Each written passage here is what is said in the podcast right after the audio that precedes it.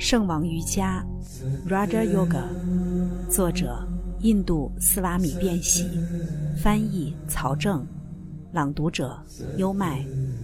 第二部分，第一章，专注瑜伽的灵性应用。第十一小节，记忆就是被感知的主体对象所产生的波动没有消失，并且。经由印象又回到了意识中。记忆可以来自直接感知、错误知、分别知和睡眠。例如，当你听到一个词，这个词就像是扔进心意之湖的一块石头，它掀起微波，微波又掀起了一连串的微波，这就是记忆。睡眠中的记忆也是如此。当这种被称为睡眠的特殊微波把气达扔进记忆的微波中时，就称为梦。梦是另外一种形式的微波，在醒态中，它被称为记忆。第十二小节，通过修行和不执来控制这些波动。为了不执于外物，心意必须干净、合乎道德和具有理性。为什么我们需要修行？因为我们的每一个行动就像是搅动心意之湖湖面的波动，波动消失了，剩下的会是什么呢？剩下的是潜在业力，是印象。当这样众多的印象留在心意中的时候，它们聚合起来，形成了习惯。据说，习惯是第二天性，它也是第一天性。并且是人的全部天性。我们所成为的一切都是习惯的结果，这给了我们一丝慰藉。因为如果这仅仅只是习惯的话，我们可以在任何时候形成和废除习惯。潜在业力，这些是流过我们心意的波动的残留。每一种波动都会留下它自身的后果。我们的品性即是这些残留印记的总和，而依据占优势的特殊波动，我们就形成了调性。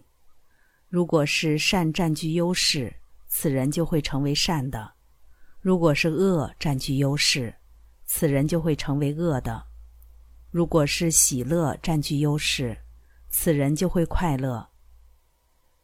治愈坏习惯的唯一方法是培养相反的习惯。所有留下印记的坏习惯都可以被好习惯掌控。坚持行善，坚持思考神圣的思想，这是抑制基础印记的唯一方法。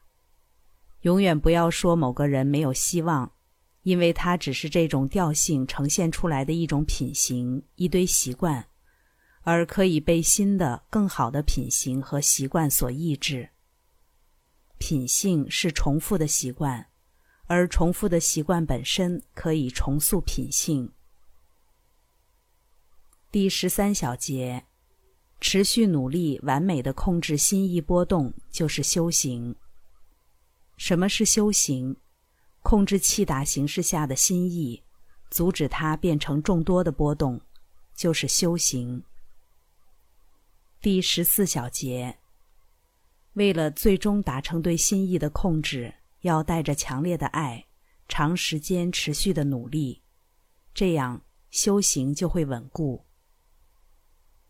对心意的波动的控制无法一蹴而就，需要持久的修行。第十五节：放弃对可见或可闻的对象的欲望，放弃对对象的控制的欲望，其结果就是不值。我们的行为有两种推动力：一是我们如何看待自己；二是他人的经验。这两种推动力在心意之湖上掀起各式各样的波浪。气绝就是与这些推动力进行斗争，约束心意的力量。对他们的气绝是我们想要达到的。我穿过一条街，一个人走过来抢走了我的手表。这是我自己的经验，我自身看到这一行为，即刻就将我的气达扔进了愤怒这一波浪中，不允许这种情况发生。如果你不能阻止它，你就什么都不是；如果你可以阻止，你就拥有了不动心。此外，世俗的经验告诉我们，感官享受才是最高的理想。这些都是极大的诱惑，要拒绝他们，不允许我们的心意成为那些愤怒形态的波浪。这就是气绝。控制来自我们自身以及他人经验的两重推动力，阻止气达被他们所控，就是不动心。应当由我控制这些波动，而不是我被他们所控。这种心灵之力就称为气绝。不动心是通往自由的唯一道路。第十六节。因为知晓了普鲁沙之真性的知识，甚至放弃了三德，这就是终极的不值。这种不动心将我们的注意力带离对象三德的时候，就是不动心之力最高的显现。首先，我们要理解什么是普鲁沙，即自我；理解什么是对象德性。根据瑜伽哲学。整个自然由三德或三种力组成：一是达摩，一是罗遮，一是萨垂。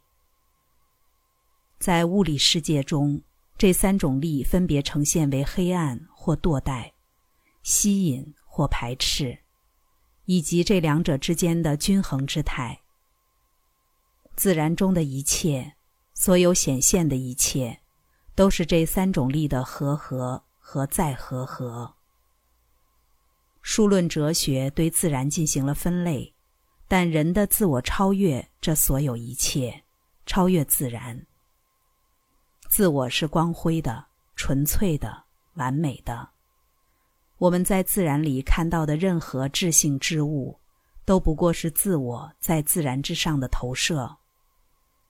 自然本身无知觉，你必须记住。自然这个词也包含了心意，心意是自然中的，思想是自然中的，上至思想，下至最粗糙的物质形态，万物都是自然中的，都是自然的显现。自然遮蔽了人的自我。当自然移除遮蔽之物时，自我就显现出它自身的光辉。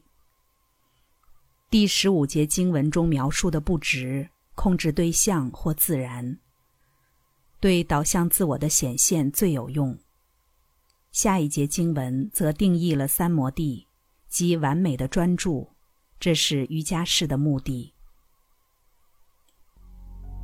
刚才带来的是《圣王瑜伽》第二部分第一章，专注瑜伽的灵性应用。